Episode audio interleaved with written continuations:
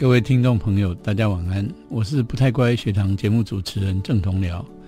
台湾过去两年多，呃，开始尝试进行在小校的混龄教学。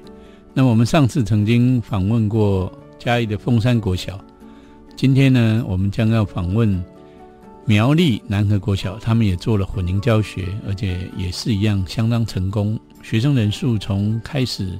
实施的二十二个人，现在变成五十个人。那更重要的是，他们的教学内涵到底有了什么改变？我们今天特别欢迎他们的校长跟两位老师到现场来跟大家分享经验，请大家收听不太乖学堂。在这里，你可以快乐学习；在这里，你可以勇敢逐梦。请听我的天空。我的学校，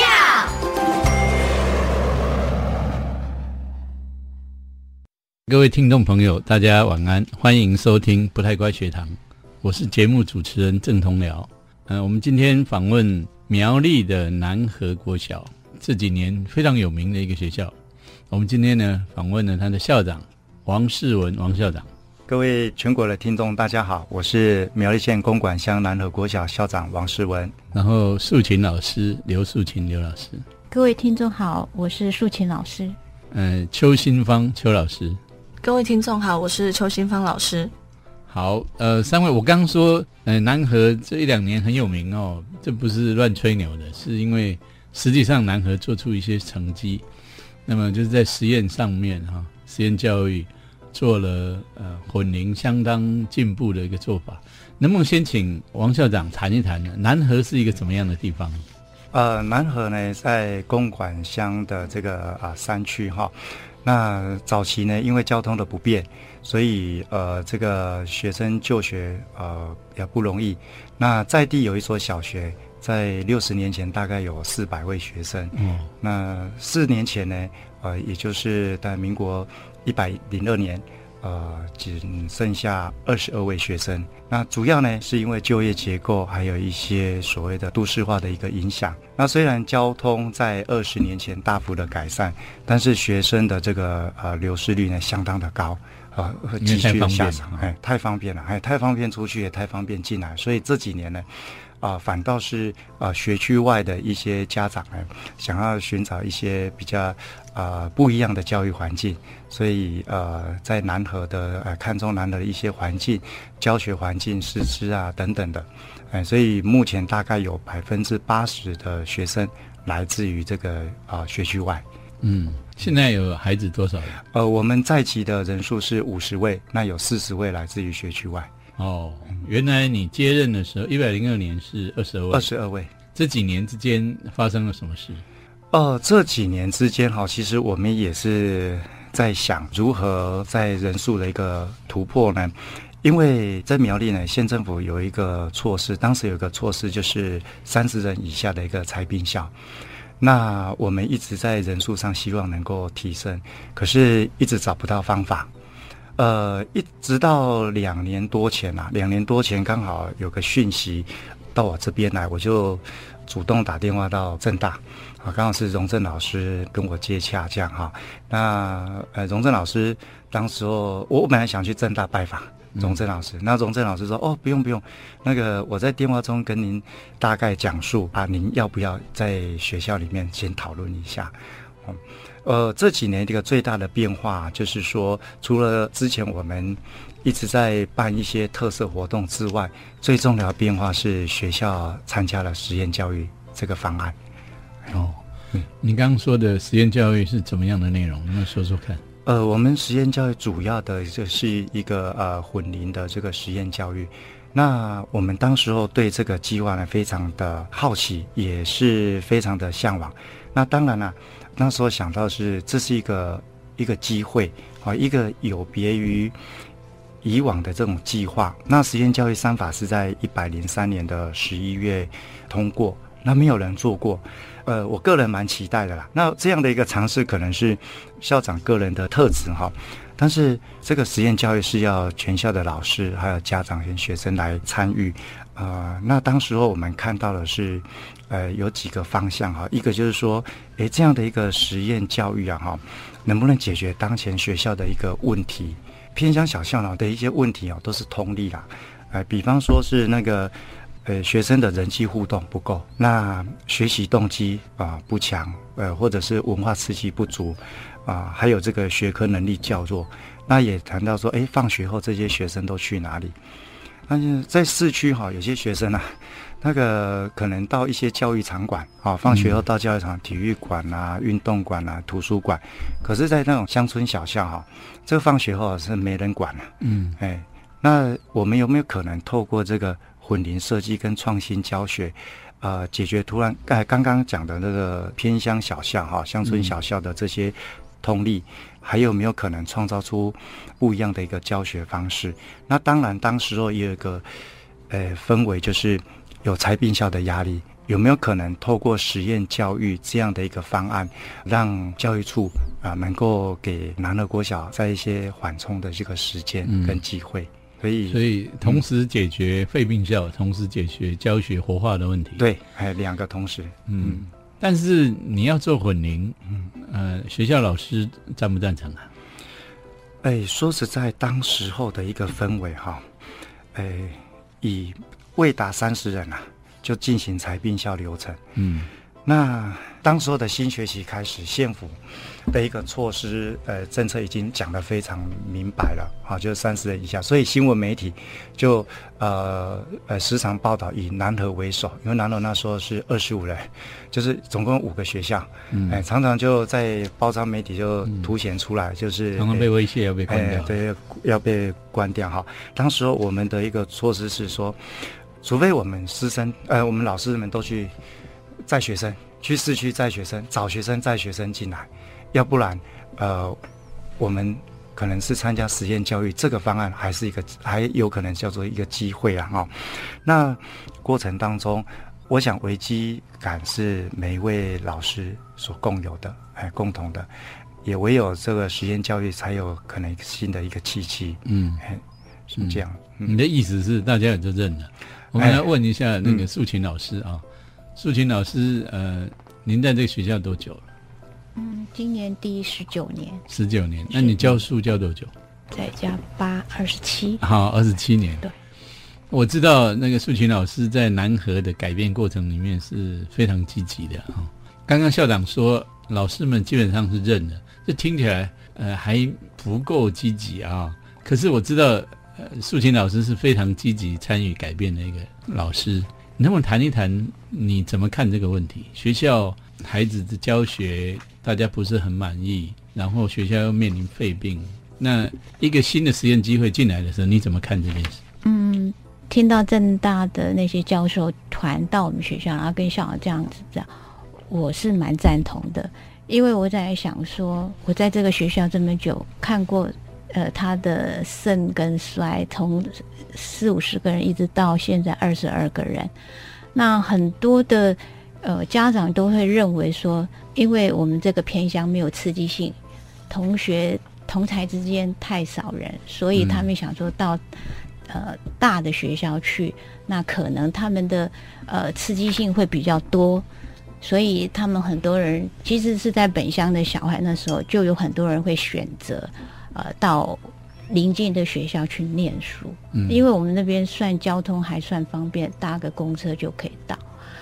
所以那时候我就想说，借由实验教育，是不是可以改变一些家长的观念？嗯，对。那时候就觉得说，呃，可以来试试看，嗯，啊，做做看是不是可以改变。很多人像累积到你这样的经验，可能就就自己就退休了。嗯，你为什么要留下来继续这个？呃，做混龄很辛苦吧？是很辛苦，比我在平常教传统教育的时候是辛苦很多。可是我热见小朋友这两年来，因为做呃混龄，改变太多了。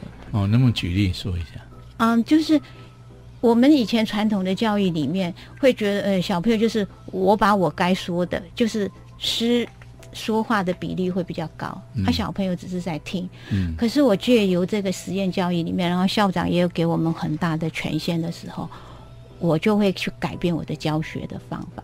嗯我发现那个转变我的教学方法之后，学生的转变你就看得到，真的小孩的呃，真的他们都有自己的一片天，你会你会慢慢。的发现，那小孩真的是跟你在教传统教育的时候，小孩的特质就会展现出来了。哦，是的，所以我就觉得说，哦，好棒！这个实验教育，在我要临退休之前，我看见小孩子的改变、嗯转变。嗯，对。你能不能举一个更具体的例子，说，比如说你教的班级里面对孩子怎么样的改变，嗯，你做的改变，然后他他们相应的改变。好，那就是说以听说读写这方面的话，嗯。那我现在就会把我在上课的时间分配给小孩子比较多，我就会很注重说小孩子的说话，嗯。然后他听聆听的能力。或者是他自己有他自己见解的时候，也就是我以前的话可能不会是这么做，我就会照很传统的说，哦，今天开始我们呃上过一课了，我就会写说，啊、那我们现在先来呃写笔顺啊，接下来就是照着那个我之前传统教育那个步骤来，那给学生很少发表的机会。可是我现在就会想说，听小朋友不同的声音，那我就会想说，我要给小孩子什么？我会朝着我自己，我想带领小孩往那个方向去。嗯，那我就会给他们更大的弹性，去发展他们自己。好，就是说以我我觉得就像说在课堂上，以前我或许没有很多的时间留给小孩去发表他自己的呃想说的东西，或者是想做的事情。可是我现在改变了，也就是我说的少，可是我问的问题可以让他们去思考，然后他们就会很踊跃的去回答。嗯让他们自己有他们自己的思考的空间。嗯我发现真的小孩子，呃，他们的潜力是非常非常大。嗯你给他们机会的时候，他们会把他潜在的能力慢慢的去发展出来。嗯，对，这是我这两年在实验教室里面看到小孩不同的展现。嗯，你本来习惯那种传统的讲授，然后现在变成是一个比启发问答式的。对，那你你为什么觉得这样的方式是一种有效，或者说你应该尝试的方式呢？嗯，我一直以来就很想要这样子做，但是嗯我没有课程的那个进展的压力，啊也就是说，对，那现在嗯对啊、那现在呃校长说，嗯，不用去担忧，然后最主要我还跟家长沟通了。那他们有给我那样子的权限之后，我知道我可以做到什么范围，嗯所以我就就就用我自己的模式去思考，去带领这些小孩。嗯对，所以我就有这样子的一个契机去改变我自己的教法。嗯。新芳老师，呃，您是教第三年，对，所以他是在你也是在改变的开始的时候进来的，对，就是那应该是那个呃要改变之前就进来。对。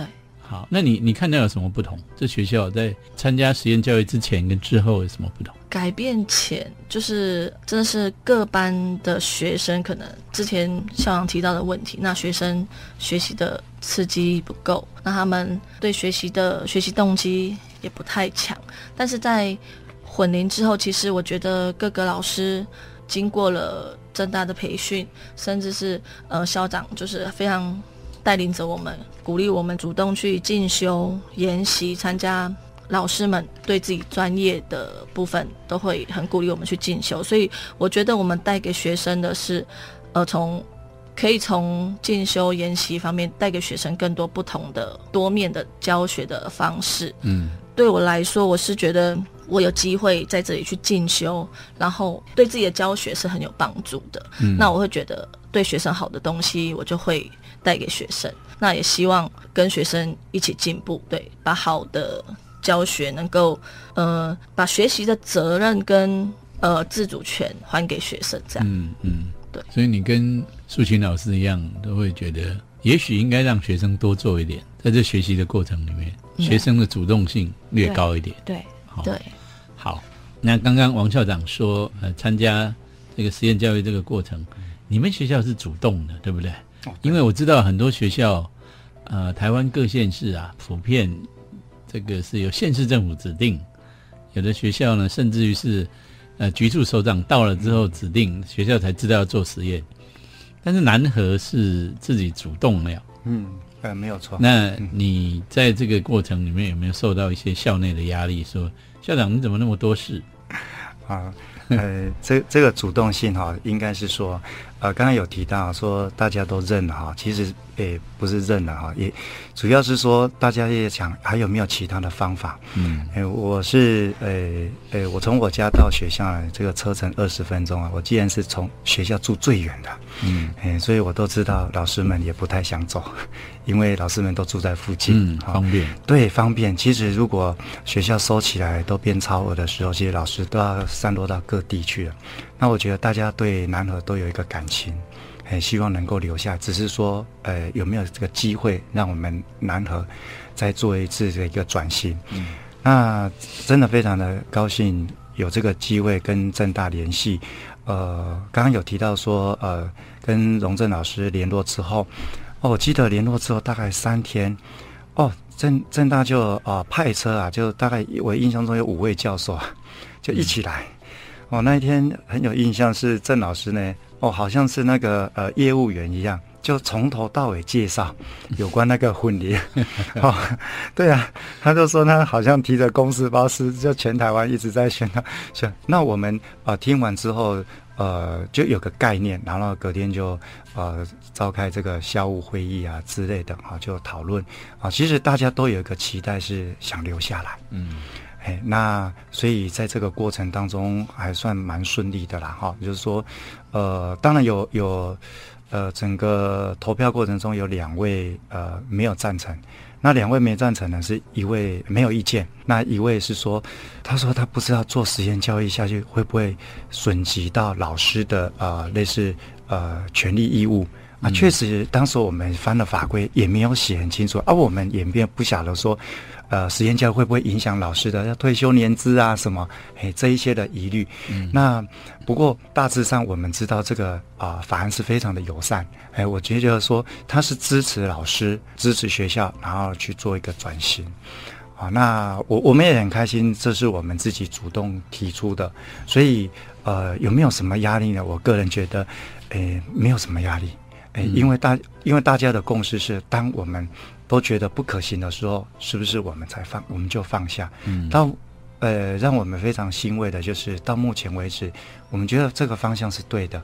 哎，不仅是课程跟教学的改变之外，我们发现我们在重新配置这个师资人力的部分，呃，更创造了一些学校的价值。嗯，校长，能不能请你介绍一下？嗯，你们的混龄教学大致是怎么做的？OK，我们呃学校混龄教学呢，大致上哈、就分为呃低、中、高啊、呃、三个混龄班哈。嗯，那所有的学科哦都实施混龄，也就一班一师，好、那这样的一个情况之下，我我们才有充沛的这个人力资源，然后诶我们可以做这个一个诶全日课。所谓全日课，我们一天有八堂课，小一到小六，所以一个礼拜。啊、呃，每一位学生有四十堂课，这是一个最基本的哈。嗯、那早上呢，呃，二十节课啊，就是一天早上有四堂，五天就是二十堂课呢。那全部是我们定调为基础学科，就是国语有七节，数学七节，英语六节，小一到小六都都是这样。好，那再搭配我们也有申请所谓的四学期制，嗯，就因此我们有所谓的这个四实验教育，所以嘿可以。改成四学期制哦，对对对，因为我们排除了学生假期办法，那，我们四学期制，所以会有所谓的这个春夏秋冬四个季节的这个假期。嗯、那呃，我们有所谓的这个假期的这个娱乐营，好，那所有学科呢都是呃国英数社会自然全部都采用混龄的这个方式在进行。你刚刚说说服了老师哦，嗯、那你怎么说服家长？其实老师好像也不用说服。哎，我们只是把呃郑老师的想法理念，哎、嗯，跟老师们转述而已。是，所以郑大是去推销了。对对对，因为我们对混龄完全陌生。我我确实很急，像推销员去到处推销，因为怕好怕小校被关掉。哦，是是是。对，我嗯，两位老师去。呃，其实我那时候心态也觉得关掉那个地方是非常可惜，因为当一个学校被关的时候，那个社区是会没落的。嗯我自己觉得啦，嗯，那我觉得肯定是啊，啊，所以我自己那时候心里就想，是不是借由这样子的一个，可以让那个社区再活化？好，然后刚好听到那个郑教授你们来，然后又校长又愿意做，哦，我眼睛就一亮，哦，那太好了，那这样是不是可以有起死回生的？果然这两年来就是不一样，嗯，对。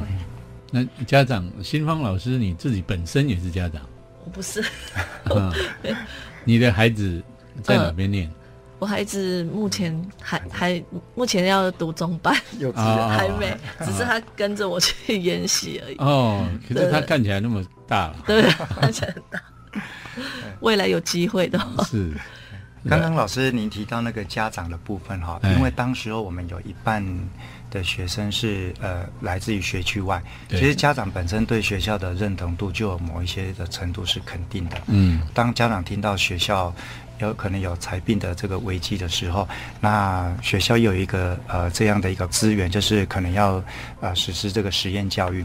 其实家长呃蛮支持的，然后呃对实验教育其实也有在期待，说诶有没有可能是有什么样的一个转变？所以当时候所有的学生是都是留下来的。诶，那还而而且家长还帮我们找了几位学区外的这个学生，所以那一年的暑假哈，我们就人数就刚好三十位，那三十位呢就刚好诶这个跳脱了这个裁并校的这个名单，嗯，所以先先闪过哎第一对对对。砍，嘿，所以那一年那个呃县内有几所学校这个裁并的这个过程轰轰烈烈哈，我们就没有参与到了。啊，啊，那你们为什么要走四学期制呢？啊，其实四学期制哈，呃，四学其实不是我我们首创的，我、嗯我们也是参考这个类似华德福或蒙特梭利，嗯但是它里里面有两个意涵哦，我们蛮欣赏的，嗯就是它在解决我们的这个有一个叫学习失落啊，其实还有一个叫学习高原。那什么是学习失落呢？学习失落就是类似那个暑假呃放假放两个月啊，八周，其实放的时间太久了。很多的这个呃学校，不管是学校老师或家长，他会认为说两个月之后学生回来，几乎是呃又要重新开始。那如果我们像四学期制，我们暑假只有一个月，嗯好、那另外把这个一个月就是四周，把它分散在春假跟秋假各两周。嗯好、那刚刚提到一个叫学习高原，学习高原就是说这个学习中太长了，四个月太长了，很明显可以看到孩子们过了一半之后，孩子孩子们学学习的这个动机、学习的这个力道，真的开始稍微诶持平了。哎，持平。那呃，我们也发现，呃，老师其实在这个学习末的时候，也好像还蛮精疲力尽的。然后经我们这样一一年的这个呃试实验之后，发现这个每上大概十周休两周这样的一个步调，这样的一个方式，对学生跟对家长啊，我我个人看得到他们一个呃学习的一个呃欢喜，学习的一个动力。那呃有关那个学习的这呃这个呃上十周休两周哈、这样的一个教学上。哎，对老师的一个感受，可能要两位老师、嗯才可以跟大家分享一下。嗯，请素琴老师先谈一谈，学期变短了，那你们教学上面有什么变化吗？没有什么变化，因为我们只是把那个课程的东西再分，一样是这样子教，嗯教法是一样是这样子教啊，没有教完的，我们是第二学习制的时候或下第四学期，我们还是会继续教下去。反正还是二十周嘛，哈。对，还是二十。但是你们怎么样做混龄之后老师之间的合作呢？现在分低年段、中年段、高年段嘛。嗯那刚开始的时候是一个年段有两个老师，那我可能就像我跟新芳老师一样，那时候我们低年段老师，我就会跟他，我们每个人各教一个主科。他们教主科，那我就他是生活导师，那我是教学导师。嗯那生活上的一些呃，就是由生活导师去处理。啊，所以有关小孩小朋友的那些生活上的一些事物，那就是生活导师去处理。那我就是做教学研究方面的这方面。那小朋友可能在低年段，可能他们有时候分不清楚的时候，那我们就会我们就会以生活老师，他有时候小孩子嘛，他有时候你教我教的课堂比较多，那生活老师教的课堂比较少，那他会习惯性你会找这个老师的时候，啊，我们就会我跟新芳老师又达成一个共识，就是说在小朋友面前就是以生活上的主导是以以新芳老师为主，那我就推到后面去。但是也不是说完全就丢给他。那有时候小孩子同时发生问题的时候，那他上课的时候，那我们会去做处理。那我们在上课的时候，他可能小孩有问题了，那新芳老师也会做出题，就是互相的去协调。嗯，这样现在还是用这样的方式。目前是是这样子的一个模式啊。嗯嗯，对，我是说我们，我我我是这样子的一个模式。嗯，那新芳老师，你的模式也是一样吗？你现在是几年级？中年级、中年中三年段四年级，对，哦就是那你跟另外一个老师嗯，是怎么合作？目前的啊、就是呃，我们开学两周了，那学校就是呃，就是正式就是以三个教生活导师为主，那另外三个教学导师就是主要做教学，那协助就是生活导师如果有请假事宜之类的，就会请教学导师进入帮忙这样子。嗯。一个就是生活导师的概念嗯，这样子进行，但是生活导师还是有教课的，对对对，是好。所以你们在混龄之后，那个课程呢，老师怎么备课，会不会特别的辛苦啊？两个年级放在一个班，对很多老师来说会觉得说，我本来拿着课本按照进度教就好，我现在变成两群不同年纪的孩子同时要教，这个备课恐怕蛮辛苦，能不能谈一谈？先请新芳。就像我数学的备课，就是在低年段的时候，我现在也是还在调整。那在低年段的时候，是因为他们小朋友的学习经验差只有一年，开学两周了，那我跟学生磨合，第第一周在做班级经营，那第二周呢，就是在做呃他们数学的，就是还还在跟他们就是做调整。我我觉得一开始这一个班，因为四年级小朋友是比较聪明的，所以必须要走差异化的教学。所以我在备课当中，呃，原本是自己觉得三年级跟四年级的某些单元是可以整合的，但是后来发现教到后面，其实他那个课程的书籍是有一个逻辑脉络的，我又要回到前面从头开始，所以其实我的备课必须跟着学生，嗯跟着厂商的书再去做调整。嗯，呃，前一段我们谈到老师课程的准备啊，是不是也请呃素琴老师谈一谈，你们怎么样去准备一个混龄的课程？像我是低年段的老师，因为低年段前十周是注音符号，嗯那二年级他又已经学过了，所以嗯对我来讲，那是一个挑战。嗯，可是我常常觉得说，那个挑战就是我最好的学习的机会。是所以今年的模式跟去年去年的模式就不一样了。去年的模式是因为外县市的小朋友比较多，他们的资质会比较 OK 一点，所以那时候我可以同时并进在上注音符号，然后用不同的教学的方法，让他们能够达到一样的，就是二年级有二年级该学的东西，一年级有一年级该学的东西，那可以同时在一个教室里面学习，嗯而且是安静的学习的。嗯那今年的话就不一样，因为今年是在地的学生比较多，那他们的资质就没有去年的那么好，我就不能用去年的模式做今年的这样子的一个教学方式，嗯所以我今年又改变了一个做法。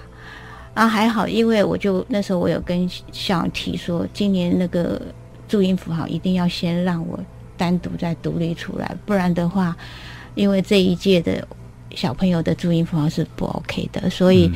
现在我还是以二年级为主，二上我就用大带小的一个模式。我希望他们能够用这样子的一个模式去带那个小小孩。可是我发现他，因为我觉得这些小孩缺少一些，可能是在地刺激比较少，所以我发现这样带的话，他们会慢慢慢慢的跟着，先用音去跟着二年级的小朋友去发他那个音。我发现我是用实 也也带着实验的精神去、嗯去看看可行不可行。我这两周发现，第一周我不敢这样实验，是因为完全跟不上。嗯可是因为现在我我有另外有开那个注音符号，让他们加强注音符号之后，我觉得我第二周之后我就学着说，我试试看可行不可行。我发现上一周开始可行，二会带一，慢慢的去读它，而且我会跟他们说，啊、我会我会很清楚的告诉二年级说，你现在要要跟一年级，你要你们现在互相学习什么东西？然后我就在周间去巡堂去看他们是不是有，等于是说给他们的一个任务嗯哈。哎，我发现 OK 不 OK 的那个，我就站在那边，然后就做及时的差异化的一个教学。嗯我发现小朋友也能够接受，所以我觉得这个模式要是 OK 的话，我觉得哎，我又有开发 另外一种新的一个教学的方式。嗯。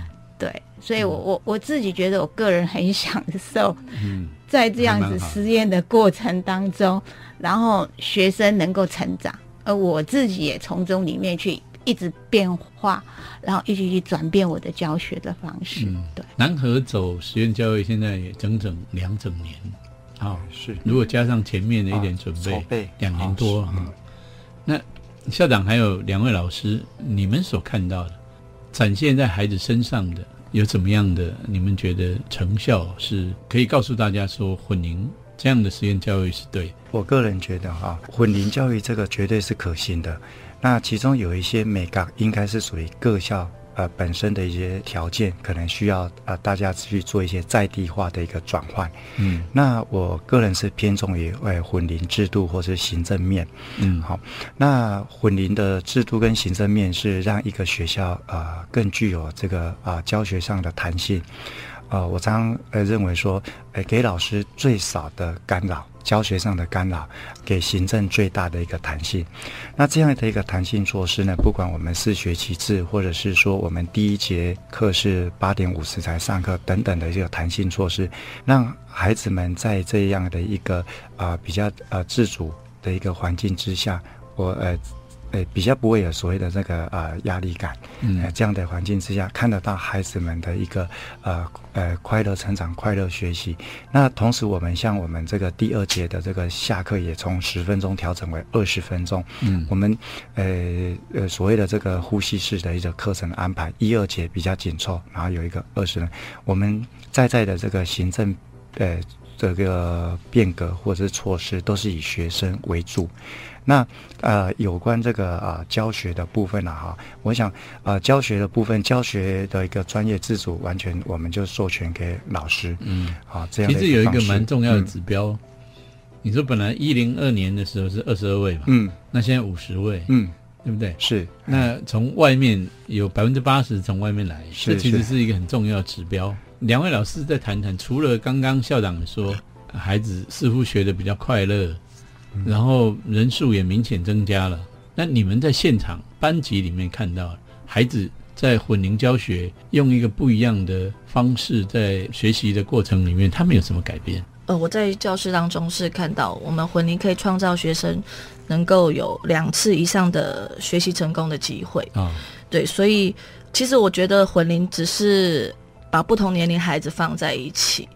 那一般学校的课堂当中，他们只是把同年龄的学生放在一起，但是他们的差异化教学是进入补救教学。嗯，那我觉得混龄呢，让老师必须更有警觉性。对，那你你必须要及时做差异化的教学。嗯那我觉得，像学校有机会去进修，我可以把学习的责任还给学生，然后我自己也一直在教学当中反思，能够多一些时间去倾听学生学习的需要。嗯、我觉得相信孩子可以做到。我觉得，嗯、我们需要跟其他学校不同的地方，就是我们老师有更多进修的机会，或者是更多去研习的机会，把更好的教学带给学生，那跟学生一起成长，这样子。嗯，学生可以享受到差异化的教学，所以那个也可能也是呃混龄教学的一个长处。那那就是在教学当中，学生在学习当中，他们是可以跟自己比较，嗯老师的引导也可以让他们有更多成功的机会，让对学习不害怕这样子。是。素琴老师，你看到孩子还有什么？你觉得眼睛一亮的这种改变？我真的看到孩子不同的面向，是因为实验教育，我们又给了他机会。那这样子的机会，他可以展现他自我。嗯那很多时候我们在传统教育是没有办法让每一个小孩子去展现他自我，所以有的小朋友他的专长是听，有的小朋友专长是考试能力很强，有的小朋友是说话能力。但是我发现，在实验的过程当中，我可以很放手的给他们小孩这些机会，让他们去展现他们的听说读写的能力。然后我发现每个小朋友都有他自己的专长，所以我发现在这个是以前我们可能没有那么的去关注在这些小孩子，就觉得是大家都是用考试的成绩来做一个评比评量，所以我发现，在实验教育界，我们的评量模式就不同了，有很多嗯。不同的评量模式，然后去让小孩子有一些呃他内在深层的一些潜力，我觉得那是我看到小朋友能够发挥出来的最大的不同。即使是他考试不 OK，可是我发现，但是他说话能力却可以展现他那个说话的能力，嗯，我就觉得多元的能力，对他有对我能够看见了。以前是我们嗯他的这些小孩是很容易被忽视的一群这样子的小孩。是可我发现走这条路之后，发现我更容易看见那样子的小孩的一个不同的能力的展现。嗯这是我觉得我在这两年当中乐于见到这样子的一个情况啊，嗯我也觉得我满心欢喜看见小孩子有不同的转变。嗯，这样的教室就比较可能把每一个孩子带起来。对，然后我会觉得，哦，这小孩子原来小孩的潜力是无限可及的。以前我、我不觉得说，呃，因为我看我我自己这两年才走这个实验教育，我之前走传统教，我很难去发掘说这小孩子那个潜力是这么的雄厚，你知道吗？嗯我真的不会去形容的。当你去看到，哎，这小孩明明他就看不出他可以用，他写不出来，可是他竟然可以用嘴巴去描述说这个怎么样，那我就表示说，哎，这小孩应该以前没有那样子的机会，现在我给他机会，他可以用别的模式，因为去画。嗯，画画的那个，他可能强项是用画，可以画出来。然后我告诉他，你为什么这样子做？他会讲讲出来，告诉我怎么样怎么样，但是他不一定写得出。那是因为实验教育改变了需求，让你开始寻求不一样的教学方法。对，可能以前传统教育，我会觉得哦，上完这个课，OK，我就觉得已经责任已经责任已了，知道？然后就其他就是嗯跟不上的，我就另外找时间去给他补强就好了。嗯，可是在这里不是偏重学科啊。对，对，那时候，可是在这里不是，我每天就会觉得小朋友搞不好今天又带给我什么不一样的东西，就是这个小朋友或者嗯那个小朋友，他就是这十六个小朋友当中，而且我发现不一定是一年级小朋友会输二年级的小朋友。嗯他们的认知学科可能智力的弱一点点，因为毕竟有一个学习的差，可是，在其他方面不见得。嗯。有时候我叫他们去思考的时候，有时候一年级反而会比二年级小朋友更会思考一些我给他们的问题的题目，而且他们答案有时候会甚至超高年段的小朋友，嗯。所以我我觉得这是我看到最大的一个改变。就是说我是一直在教传统说，啊，一年级就是一年级，就是这样子的，是。好，然后二年级就是二年级开了。可是当他混在一起的时候，我发现，哎，低年级竟然可以答出比二年级更好、更棒的答案的时候，我会发现，哎，他不是他，哎，嗯，对，那就我发现这两年，这是我自己深深的觉得说，这个小孩原来是有这么大的不同，然后不在于他的年纪的大小。校长，我们能不能谈一谈你对于其他的小校，你们自己做了将近三年哈，包括前面准备跟正式实施，这样的经验，你对于小校有什么建议？我个人的建议就是说，其实混龄教学真的没有大家想象这么的困难。但是混龄教学除了课程与教学重新的一个这个呃改变之外，重新的这个汇整之外，呃，虎林教学有一个很重要，就是呃教师人力的重新的一个配置，嗯，哎，包含我们的这个一到六年级的全日课啊，包含我们的课后留校，啊，还有这个减少虎林教师的这个授课时数，以及支援这个社团老师，还有包含我们今年首创的课中补救。我们这些完全都不用再跟政府申请任何的经费，但是我们逐一的啊、做到了。这个是不管是在行政或课程上，我想行政永远是在支持这个我们的课程与教学。那我个人偏重于行政啊，我看到了我在行政上面支持的老师，呃，也希望给老师最少的这个教学的干扰，但是是最大的一个支持。哎，那我在混龄的这个整个实验教育过程当中，呃，我想我们不是看到，而是做到了。啊，嗯谢谢。谢谢嗯谢谢。呃，南河呃虽然从摸索开始，可是这两年已经有一个非常清楚的模式啊。我我想这个非常重要，因为台湾一百人以下的小校有将近千所，大家都在摸索小校到底怎么办。那么南河走的这套，透过混龄教学，透过创新教学，老师改变，孩子改变，校长自己也觉得蛮开心的。嗯嗯那所以呃，南河的模式，请大家在思考小校问题的时候作为参考。我相信南河的团队也非常乐意，未来如果其他学校想要了解南河到底怎么做的，也可以多多跟南河这边来联系，是不是？，OK OK，哎，我们很欢迎大家互相的这个交流，互相的这个来研讨。谢谢谢谢，我们今天到此。